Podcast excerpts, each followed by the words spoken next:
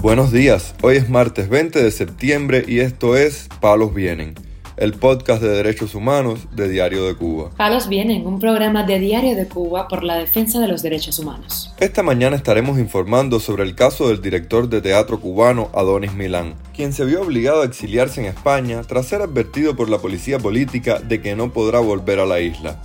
También comentaremos sobre las irregularidades detectadas en los colegios electorales cubanos por miembros de la plataforma independiente Observadores de Derechos Electorales.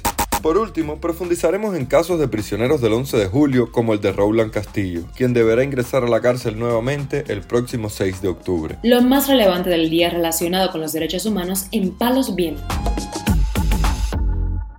El director de teatro cubano Donis Milán denunció tras llegar a Madrid que no podrá volver a la isla, pues tras meses de amenazas y hostigamiento de la policía política le hicieron firmar un documento comprometiéndose a no regresar. Mi exilio no fue en condiciones gratificantes. Fui obligado a firmar un documento por la seguridad del Estado donde decía que si salgo de Cuba no podría volver a entrar. Después de la última función de Ricardo II, comenzaron de nuevo las entrevistas periódicas con la seguridad del Estado. Las amenazas contra mí y mis actores eran la constante en esos interrogatorios.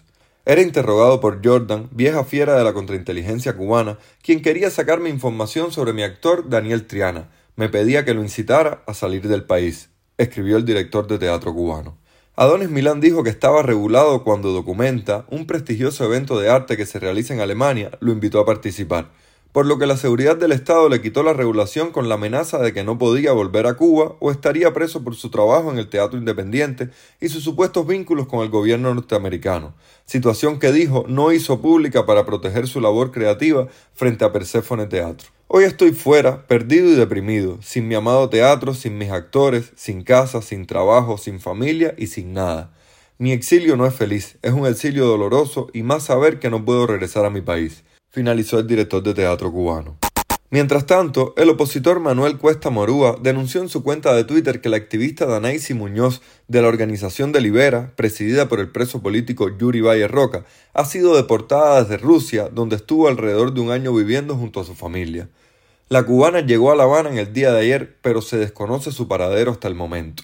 Este lunes se conoció que el prisionero político cubano Michael Osorbo fue cambiado de compañía en la prisión de máxima seguridad de cinco y medio hacia la sección de los presos condenados. Fue cambiado de compañía, ya bajaron los papeles de la sentencia y fue trasladado con los sancionados, indicaron fuentes cercanas al músico en sus redes sociales. Días atrás, integrantes del movimiento San Isidro informaron que realizan gestiones para que el rapero cubano pueda salir de la isla a atenderse a los problemas de salud que se han agravado en la prisión.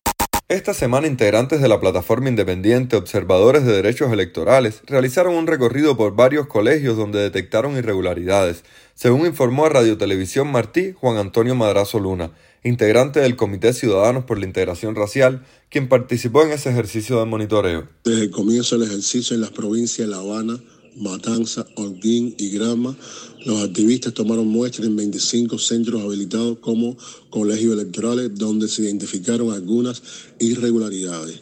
Ausencia del padrón electoral en los colegios visitados, en uno de ellos ubicado en el Ministerio de Educación Municipal de Plaza de la Revolución, uno de los pocos en el cual se hizo presencial la dinámica.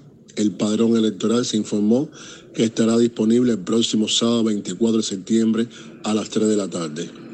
En la comprobación de los centros habilitados como colegio, pudimos identificar que los agentes de seguridad y protección del lugar desconocían la implementación del ejercicio de la dinámica ese domingo.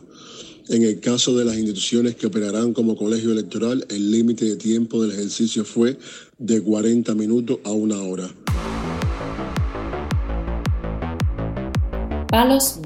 El prisionero político cubano Roland Castillo, quien fue uno de los menores de edad encarcelados por participar en las manifestaciones del 11 de julio, fue informado de que debe ingresar nuevamente a prisión el próximo 6 de octubre tras ser escarcelado a finales de mayo.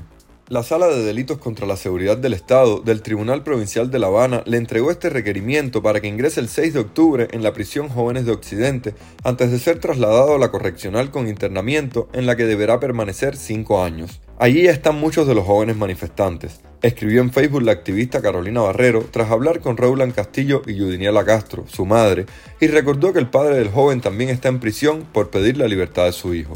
Este lunes Mario Alfredo Albert, hijo del profesor cubano Pedro Albert Sánchez, dijo a Radio Televisión Martí que las autoridades de la prisión de Valle Grande están intentando persuadir a su padre para que abandone la huelga de hambre que lleva a cabo desde hace seis días mientras crece la preocupación por su estado de salud. Yo ayer fui a la prisión y vi ahí al señor que estaba de guardia, el superior ahí, hablé con él y ya me dijo que papi estaba en la celda ahí, que estaban tratando de hablar con él, ¿me entiendes? A ver si, salía de, si existía de la huelga y eso. Entonces ellos están tratando de darle una psicoterapia ahí, a ver si si sale de la vuelta, ¿me entiendes? Pero no, el hombre no, no existe. Desde el día 13 ya fue, ya hace una semana. Ellos normalmente caen en compañía, pero cuando deciden plantarse ser presos, los presos pierden el derecho al teléfono. Es como un acto de ¿me entiendes? O sea, ellos lo, lo pasan a una celda aislado al solo. Que, que no está solo, me dice él. Le dice que debido a la edad que tiene y las enfermedades que él presenta y eso, tiene una persona que está constantemente con él ahí. No sé si será que un médico, ellos le dicen grupo de vida. Dice que es una persona que está con él ahí, que está tanto de si se siente bien,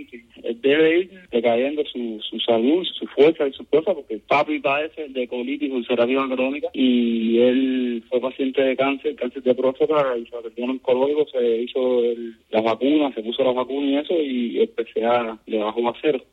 La cubana Estelvina Rodríguez, madre del preso político y paciente psiquiátrico Dairon Martín Rodríguez, denunció la condena de su hijo a 30 años de prisión por haber participado en las protestas que estallaron en la isla el 11 de julio de 2021 ante el Grupo de Trabajo sobre Detenciones Arbitrarias de las Naciones Unidas este 19 de septiembre. Mi nombre es Estelvina Rodríguez, madre del manifestante Dairon Martín Rodríguez, condenado a 30 años de cárcel por un delito contra la seguridad del Estado que él no cometió. El 12 de julio de 2021, mi hijo de 37 años de edad fue uno de los tantos jóvenes que salieron pacíficamente a protestar en La Habana para exigir libertad un cambio de gobierno y mejoras económicas. La vida de mi hijo corre peligro por ser un paciente esquizofrénico que estuvo ingresado previamente en un sanatorio mental por intento de suicidio. Mi hijo no cuenta con la atención médica ni la medicación adecuada. Él necesita ser liberado, pues es un inocente. Al menos imploramos que sea trasladado a un centro médico con las condiciones que garanticen su salud.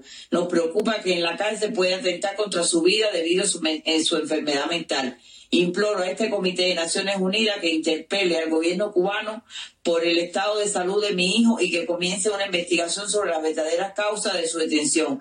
Mi hijo es inocente y paciente esquizofrénico. Esta madre cubana sufrió un preinfarto en marzo pasado cuando supo que su hijo había sido sentenciado a 30 años de privación de libertad por el delito de sedición. Según contó a Diario de Cuba su hija, Coral Martín Rodríguez, hermana de Dairon, desde Ecuador. Palos Vienen, un podcast de derechos humanos de Diario de Cuba con la producción y conducción de Mario Luis Reyes. Muchas gracias por acompañarnos este martes en Palos Vienen, el podcast de derechos humanos de Diario de Cuba. Pueden escucharnos en DDC Radio, Spotify, Google Podcast, Apple Podcast, Telegram y SoundCloud. Yo soy Mario Luis Reyes, mañana regresamos con más información.